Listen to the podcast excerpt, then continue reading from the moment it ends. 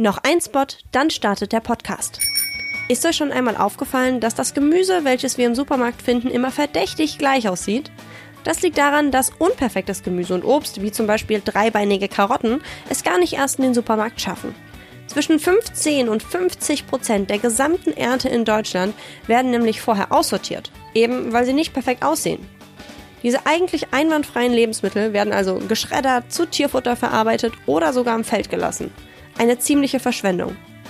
Das findet auch Etepetete, ein Start-up, das es sich zur Aufgabe gemacht hat, genau solches Obst und Gemüse, aber auch andere Lebensmittel zu retten. Etepetete hat in Kooperation mit LandwirtInnen ein Auffangbecken für Bio-Obst und Gemüse geschaffen, das nicht ganz den Normen entspricht. Und mit ihren Gemüse- und Obstboxen kommen diese Lebensmittel jetzt zu dir nach Hause. Und zwar klimaneutral und plastikfrei verpackt. Dabei hast du die Wahl, ob du lieber eine reine Obstbox, eine Box nur mit Gemüse oder eine gemischte Kiste geliefert bekommen willst. Für Familien gibt es außerdem die Möglichkeit, die größeren Family-Boxen zu bestellen. Eignet sich natürlich auch für WGs. Egal wofür du dich entscheidest, in jedem Fall bekommst du eine Überraschungskiste voll wunderbarer Lebensmittel, die dank dir gerettet wurden. Eine Kiste voll krummer Gurken, dreibeiniger Karotten und herzförmiger Kartoffeln, die sonst einfach so verschwendet worden wären. Und hast du Lust bekommen, Lebensmittel zu retten? Mit dem Code Verquatscht sparst du 5 Euro auf deine erste Kiste. Mehr Infos dazu findest du auf etepetete.bio slash verquatscht. Keine Sorge, das musst du dir nicht merken, denn ich verlinke dir alles in den Show Notes und in der Beschreibung dieser Folge. Und jetzt geht's los mit dem Podcast. Verquatscht, der Nachhaltigkeitspodcast. Präsentiert von Naturstrom, dem größten unabhängigen Ökostromanbieter Deutschlands. Hola meine Lieben, ich freue mich, euch zu dieser Folge von Verquatsch begrüßen zu dürfen. Diesmal mit einem Megathema, nämlich dem Leben im Tiny House.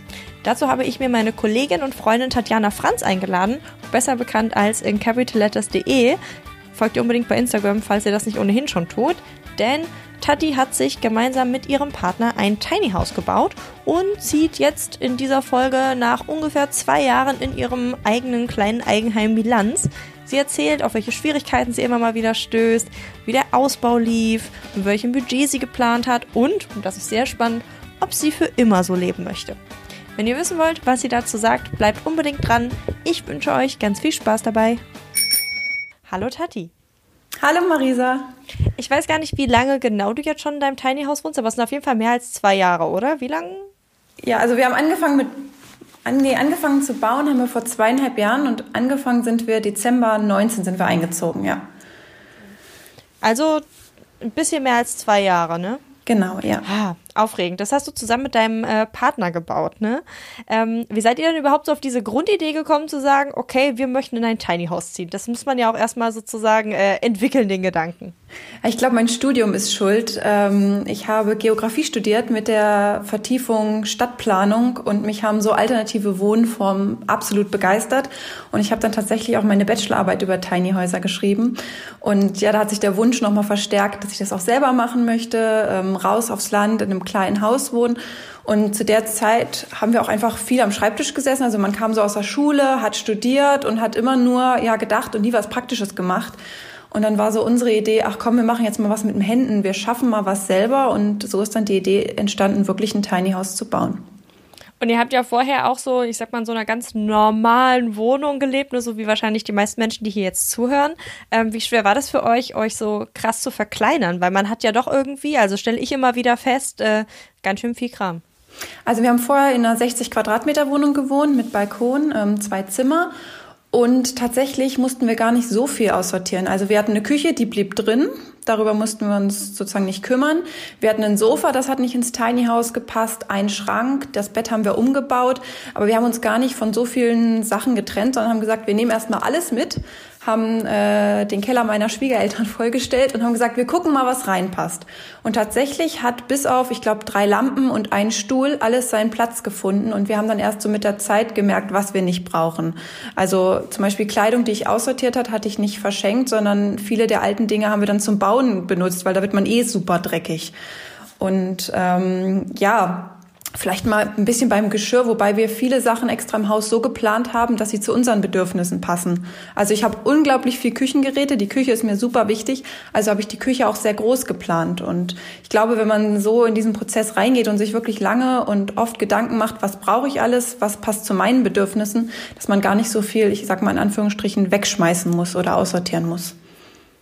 Stimmt, das ist natürlich ein Punkt, ne? Wenn man das alles selber plant, dann kann man da äh, sehr, sehr individuell nach seinen Bedürfnissen eben gucken und das auch entsprechend planen. Trotzdem hätte ich alleine sowas, ich weiß nicht, unser Bücherregal oder sowas betrifft, das Gefühl, damit wäre so ein äh, Tiny House irgendwie voll gut gefüllt schon. Ähm, ihr, ihr habt jetzt einen Zirkuswagen umgebaut, richtig? Genau, es war ein alten, alter Schaustellerwagen. Kein Zirkus, sondern genau. Schausteller, genau. ja. Ähm, warum habt ihr euch dafür entschieden, sozusagen ähm, so einen Wagen umzubauen und nicht zum Beispiel auf einen Anhänger drauf zu bauen? Was hatte das so für Gründe? Das hat mehrere Gründe. Zum einen mag ich alte Dinge wieder zu benutzen oder wieder zu verwenden und ich fand es irgendwie schön. Der Schaustellerwagen, der ist jetzt von Ende der 70er Jahre. Ich fand es einfach toll, dem wieder eine neue Aufgabe oder einen neuen Nutzen zuzuführen. Also wir haben den entdeckt, da war der ja, der hatte ein Loch im Dach, es gab keine Seitenwände, es war Roststellen, also der brauchte eine Generalüberholung und wir haben gesagt, wir machen das. Es wäre doch schade, wenn der irgendwann auf einem Schrottplatz landet. Und dann das andere der andere ausschlaggebende Punkt ist, die meisten Tiny Häuser werden, wie du schon sagst, auf einem Autoanhänger gebaut und da hat man dann eine 3,5 Tonnen Begrenzung. Wenn man sich so langsam mit Materialien beschäftigt, wie möchte ich mein Haus aufbauen, dann merkt man, dass 3,5 Tonnen einzuhalten unglaublich schwierig ist.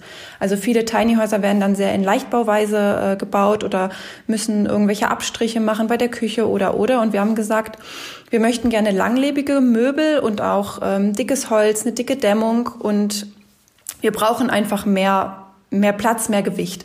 Und deswegen haben wir uns für diesen Schaustellerwagen entschieden, weil der 10 Tonnen Zulassung hat. Also es ist ein LKW-Anhänger und wir konnten wirklich eine richtig massive Küche da reinbauen und alles, was uns wichtig war und mussten nicht aufs Gewicht achten.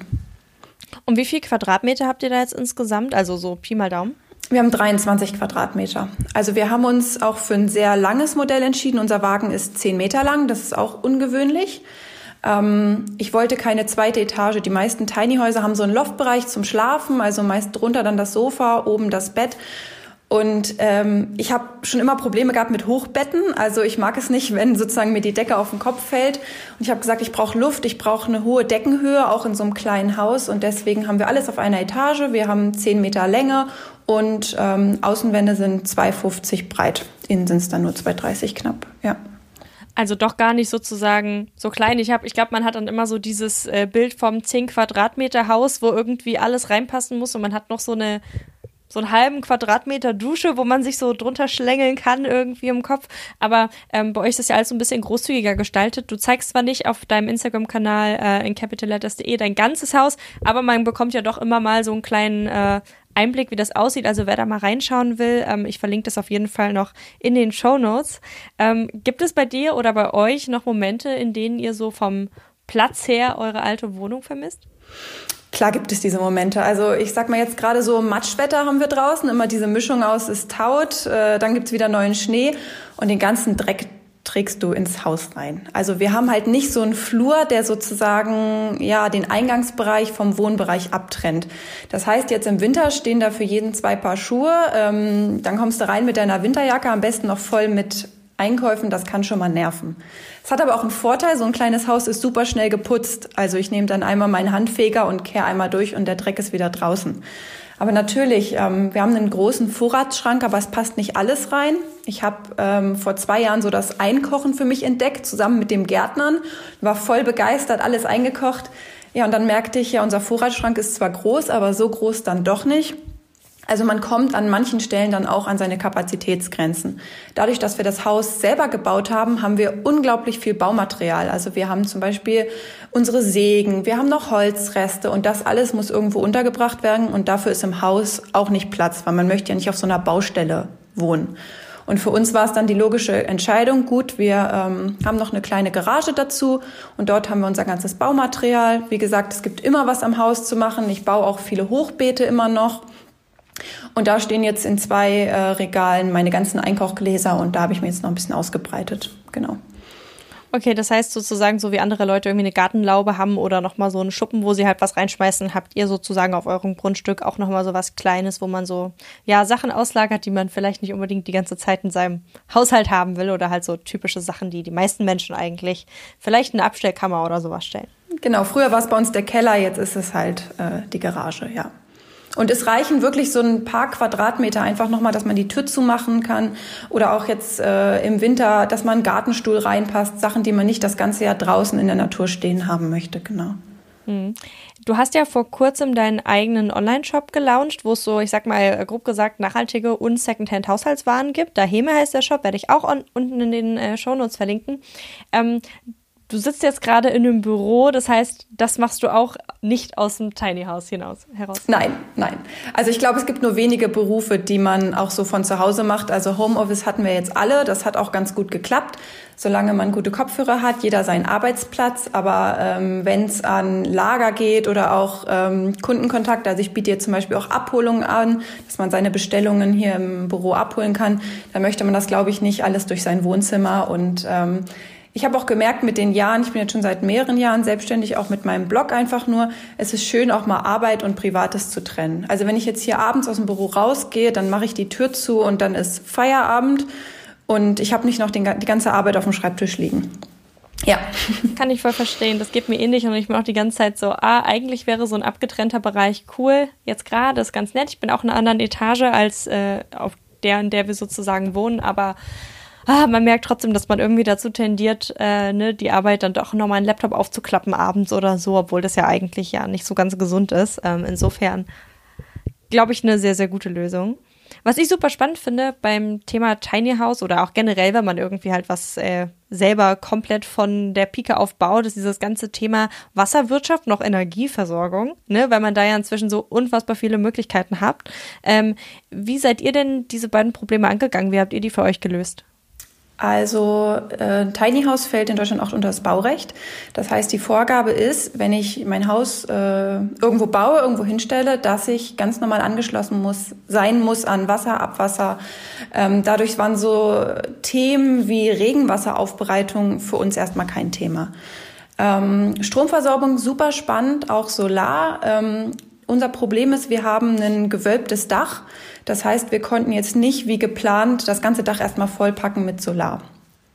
Ähm, wir haben uns jetzt für Ökostrom entschieden, sind aber gerade dabei, so eine, ich sag mal, eins, zwei Platten zu installieren, dass man sozusagen seinen eigenen kleinen Bedarf hat. Das geht vor allem im Sommer gut oder um die Grundversorgung zu deckeln.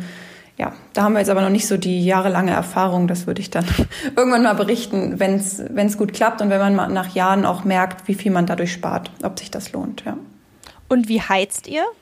Wir haben einen Pelletofen, also wir haben kein Gas anliegend und ähm, haben uns deswegen für Pellets entschieden. Dabei war mir aber wichtig, ich wollte jetzt nicht morgens erstmal, ich sag mal in Anführungsstrichen, wie man sich das so vorstellt, Holz holen, Ofen an und dann wird's warm. Nee, der Pelletofen, der ist automatisiert, der verfügt über einen Temperatursensor. Das heißt, wenn ähm, unser, unsere Temperatur im Haus unter einen bestimmten Bereich fällt, geht er automatisch an. Ansonsten heizt er jetzt im Winter morgens, meistens so ab 6 Uhr. Das ist dann, wenn man aufsteht, äh, eine schöne Temperatur hat. Ähm, wenn man mittags nochmal Wärme braucht, heizt er nochmal nach und abends nochmal. Genau, also es funktioniert alles automatisiert, ja. Fancy. ich wusste gar nicht, dass es sowas gibt, ehrlich gesagt. Ja. Ähm, wir haben hier nur so ein uralten Kamin, was, so alt ist er nicht, 10 Jahre oder 15 Jahre, ne? der macht natürlich nichts von selbst. Ähm, aber, aber spannend. War das für euch auch so eine, so eine finanzielle Frage? Also, weil die unterschiedlichen Energieformen und wie macht man das und Wärmepumpe hier und keine Ahnung, was es alles für tausend Möglichkeiten gibt. Die sind ja auch teilweise preislich, ich sag mal, sehr, sehr unterschiedlich gestaffelt. War das sowas, was für euch eine Rolle gespielt hat oder habt ihr gesagt, okay, wir gucken vor allen Dingen eben auf die Praktikabilität zum Beispiel? Hm, ich glaube, es war eine Mischung aus beiden. Also wir haben uns äh, sehr genau überlegt, was brauchen wir in dem Haus. Also wir haben anderthalb Jahre vorher angefangen zu planen, bevor wir dieses Haus überhaupt gebaut haben. Also wir hatten eine riesige Excel-Tabelle mit allen Baumaterialien, allen Kosten, um genau zu kalkulieren, ob wir uns das Ganze leisten können. Wir haben uns nämlich überlegt, gut, was zahlen wir in den nächsten Jahren für Miete? Ähm, und haben uns dann auf einen Beitrag von 25.000 Euro äh, geeinigt und haben gesagt, das wollen wir ausgeben und keinen Cent mehr. Deswegen ähm, haben wir an einigen Stellen bestimmt sparen müssen, haben auf Second-Hand-Möbel zurückgegriffen, haben alles bis auf die Küche selber gebaut. Aber an anderen Stellen war uns dann auch, ja, ich sag mal in Anführungsstrichen, der Luxus, der Luxus wichtig und haben uns deswegen zum Beispiel für einen Pelletofen entschieden oder auch für eine elektrische Fußbodenheizung. Ähm, und ich glaube, wenn man sich da lange und intensiv mit beschäftigt, ist es auch wieder wie die eigenen Bedürfnisse. Was ist mir wichtig? Also mir war super wichtig, auch Holzfenster zu haben. Ähm, ich wollte rote Holzfenster. Ich hatte mir das so in den Kopf gesetzt. Und ähm, ja, oder eine, eine, eine Küche vom Tischler. Ich hätte sie bestimmt auch gebraucht günstiger bekommen. Und genauso war es auch mit Energie. Also ich glaube, man muss sich echt in das Thema einlesen, wenn man selber baut. Ähm, man kann nicht alles wissen. Also ähm, ich habe vorher kein Haus gebaut. Es war alles Learning by Doing und so war es auch mit dem Thema Energie und Heizen, genau. Was war denn für dich so äh, das größte Learning aus diesem ganzen äh, Abenteuer, sage ich mal? Was würdest du jemandem mitgeben, der sagt, ey, ja, Tiny House hätte ich irgendwie Lust drauf? Worauf sollte man achten? Dass man es schaffen kann. Ich glaube, das ist das größte Learning. Also am Anfang hat man ja nur einen groben Plan und eigentlich keine Ahnung. Ich, ich habe am Anfang noch nicht mal gewusst, wo ich anfange, aber äh, äh, ja, Tag für Tag lernt man mehr und äh, traut sich dann auch mehr zu und das ist unglaublich schön, macht unglaublich viel Spaß. Ähm, ich glaube, das wichtigste Learning ist, viel Zeit einzuplanen. Also wir haben im August angefangen und waren sehr optimistisch, spätestens im November, Dezember einzuziehen. Wir hätten uns mal noch zwei, drei Monate mehr Zeit lassen sollen. Es ging aber damals nicht mit Studium, Job, Umzug. Also ich habe vorher in Hannover gewohnt, wir sind dann nach Sachsen aufs Land gezogen. Wir sind im Dezember eingezogen, ohne fertiges Bad. Äh, Küche war gerade mal eine Arbeitsplatte drauf. Wir hatten keinen Kleiderschrank und das Bett haben wir einen Tag vorher gebaut. Ähm, es geht entspannter. Also lieber wirklich noch mal zwei, drei Monate mehr Puffer einplanen. Wir hatten Pech. Im Herbst hat es unglaublich viel geregnet, so dass wir halt auch immer nur mit unter der Plane arbeiten konnten, weil das Dach noch nicht dicht war. Also auf sowas muss man vorbereitet sein und ähm, ja, Sonst macht es keinen Spaß und sonst hat man auch schlechte Laune. Also wir haben ein halbes Jahr wirklich von montags bis samstags gebaut. Ähm, ich habe mir dafür drei Monate freigenommen, mein Freund fünf Monate fast. Ja, man braucht die Zeit. Gerade wenn man Anfänger ist und keine Ahnung hat. Das glaube ich sofort. Das, äh, ich wüsste auch überhaupt nicht, wo ich anfangen soll. Ja, und vielleicht noch ganz wichtig, so Sachen wie Strom oder Gas, wenn man da nicht ausgebildet ist, die Finger von lassen. Also ich habe das Glück, mein Freund hat Elektrotechnik studiert und da auch eine Ausbildung gemacht. Aber sonst, also es gibt für jedes DIY oder für jede Sache, die man machen kann, ein YouTube-Video, aber man muss nicht alles machen. Also bei so, ähm, ich sag mal, ja, gefährlicheren Dingen äh, dann doch lieber mal den Handwerker oder Fachmann zur Rate ziehen. Ja, das ist vielleicht auch noch ein wichtiger Tipp. Nee, voll. Von Starkstrom sollte man spätestens, glaube ich, die Finger lassen, wenn man keine Ahnung hat, was man da eigentlich tut. Ähm, so ein Riesenthema in Deutschland ist, äh, habe ich zumindest so mitbekommen, äh, ich habe mich ja noch nicht selber damit befasst, aus irgendwelchen praktischen Gründen, diese, diese Stellplatzsuche. Wie seid ihr denn sozusagen fündig geworden? Also wir haben ganz klassisch sämtliche Immobilienplattformen abgegrast. Ähm, ich habe aber auch auf eBay Kleinanzeigen geguckt und vielleicht noch ein super Tipp. Es gibt inzwischen auch auf Facebook eine Tiny House Gruppe, die heißt Tiny House Deutschland. Da bekommt man auch Tipps und immer wieder Stellplätze, wo und was äh, gerade in der Region frei ist. Am Ende hatten wir aber wohl einfach Glück. Ich muss aber auch dazu sagen, im ländlichen Bereich oder je mehr man von den Städten wegzieht, je schlechter wird die Infrastruktur natürlich. Also Bus und Bahn kann man hier vergessen. Ähm, aber so einfacher ist es auch, äh, freie Grundstücke zu finden. Genau. Vielleicht dazu noch ganz wichtig, ich persönlich halte auch von Tiny Häusern in der Stadt nichts. Also man hört ja jetzt überall von Tiny House Siedlungen, die zum Beispiel in Hannover gebaut werden oder sonst wo.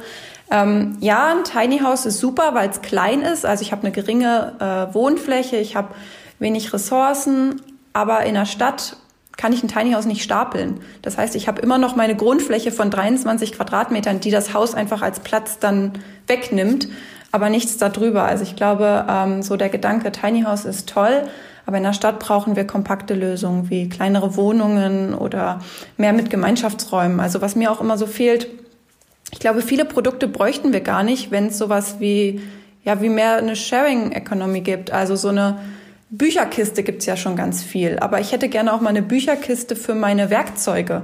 Also ich, ich bräuchte nicht eine Bohrmaschine, wenn ich die mir vom Nachbarn immer leihen könnte oder ein Einkaufautomat. Das war jetzt so, keiner in meiner Region hier oder den ich kenne, hat einen Einkaufautomat. Aber wenn es so eine Box gibt, wo ich hingehen kann und mir den immer ausleihen, wenn ich ihn brauche, ich glaube, dann könnten wir Menschen alle schon viel weniger Wohnraum haben, weil eben der vollgestopfte Keller wegfällt oder der Vorratsschrank, der überfüllt ist mit Zeug. Waffeleisen ist auch so ein Ding. Ich habe mir jetzt ein Waffeleisen ausgeliehen. Das fand ich cool, weil wir haben kein Waffeleisen. Ja. Das sind halt so Sachen, die man nur alle Jubeljahre im Prinzip mal braucht, ne? aber die natürlich das ganze Jahr über irgendwie ja einfach Platz verbrauchen und damit eben ja von jedem gekauft werden, Ressourcen fressen und äh, dabei stehen sie die meiste Zeit irgendwie ja nur ungenutzt rum. Zumindest ist das bei unserem Waffeleisen so. Wir haben ein Waffeleisen. ähm, was würdest du denn sagen? Also ich meine, ne, jetzt wohnt ihr in diesem Tiny House, ihr habt das jetzt selber gebaut. Ähm, Zukunftsperspektive, kannst du dir vorstellen, jetzt für immer in diesem Haus zu wohnen? Ich glaube, das ist die beliebteste Frage. Wie ist denn das mit Kindern? Wie viele passen denn da rein? Also ähm, es gibt Familien oder Paare, die ich kenne, die bauen ihr Tiny House so, dass sie es bis in Alter, ins Alter nutzen können. Also ich habe schon von ganz vielen gehört, dass die wirklich auf Barrierefreiheit achten dass die auch äh, mit einem Rollstuhl reinkommen könnten oder wenn sie alt sind oder ähm, gerade so Sachen wie eben ehrliche Dusche. Ähm, und ich kenne auch Familien, die planen mit zwei Loftbereichen, das hatte ich am Anfang erzählt, dass sozusagen das Bett oben ist, um zwei Rückzugsorte zu haben. Das haben wir alles nicht. Also uns war halt wichtig, diesen alten Schaustellerwagen, so wie er ist, ähm, aufzubauen. Und deswegen, ja, ich kann es mir vorstellen, vielleicht mit einem Kleinkind da drin zu leben. Aber irgendwann werden auch Kinder älter und ich glaube, so als Teenager hätte ich auch, als ich ein Teenager war, ich mochte mein Zimmer, ich brauchte einen Rückzugsort und ich glaube, das ähm, würde ich dann auch für mein Kind wollen. Also ja, ich kann es mir vorstellen, lange drin zu leben, aber nicht mit einem Teenager ein oder zwei. Dafür ist unser Haus nicht ausgelegt. Aber das muss es ja auch gar nicht. Ich glaube, auch später kann man sich wieder neu überlegen, wie viel Wohnraum brauche brauch ich einfach. Ähm, das müssen dann nicht 100 Quadratmeter sein. Es ist doch schon super, wenn jemand sagt, als vierköpfige Familie vielleicht uns reichen 60 oder 50 weil wir gute Lösungen gefunden haben, weil wir ähm, ja auch Möbel gefunden haben, vielleicht die wandelbar sind. Also ein Bett zum Hochklappen, keine Ahnung, der Schreibtisch, der dann der Küchentisch wird. Und ähm, ja, ich glaube, das ist sehr wichtig. Also nein, ich kann es mir nicht für immer vorstellen, jetzt so, wie wir es gebaut haben, aber es gibt definitiv Tiny Häuser und auch Lösungen, die bis ins Alter perfekt sind. Da muss man dann eben nur schauen, sozusagen, was ist meine persönliche Perspektive, wie lange möchte ich das und ähm, dann eben schon beim Bau am besten darauf achten, dass man da irgendwie ja seine ganzen auch zukünftigen Bedürfnisse irgendwie berücksichtigt. Ja, das Schöne ist ja, dass ein Tiny House nicht fest ist. Also wenn ich jetzt umziehe, wenn ich sage, mir gefällt die Region nicht mehr, ich möchte woanders hin, ähm, dann nehme ich das Haus mit. Und es sagt ja auch keiner, dass ich nicht noch ein Tiny House daneben stellen kann oder was anbauen kann. Also es gibt so viele Optionen ähm, von wir reißen das Dach auf ähm, und bauen in die Höhe. Also ich glaube, wenn man Lösungen sucht, findet man die auch. Aber ich habe mir jetzt, wie gesagt, noch zu wenig Gedanken drüber gemacht, weil aktuell sind wir mit dem Haus super zufrieden und haben es nach unseren jetzigen Bedürfnissen geplant und gebaut. Genau. Nee, ich glaube, das sind sehr, sehr schöne Worte zum Schluss. Liebe Tati, vielen Dank, dass du da warst. Und ähm, ja, wie gesagt, ich verlinke alles nochmal unten in den Shownotes, was zu dir wichtig ist. Und ähm, vielen Dank. Ja, danke für die Einladung. Hat mich sehr gefreut. Klimaneutral zu leben ist heute kaum möglich. Trotzdem können wir alle ganz einfach etwas fürs Klima tun. Ökostrom nutzen. Aber Vorsicht, Ökostrom ist nicht gleich Ökostrom. Häufig wird über Trick sogar Kohlestrom als Ökostrom vermarktet. Deshalb ist es umso wichtiger, echten Ökostrom zu wählen, denn nur so entstehen in Deutschland immer mehr Wind- und Solaranlagen. Guten, echten Ökostrom bekommt ihr beim unabhängigen Anbieter Naturstrom.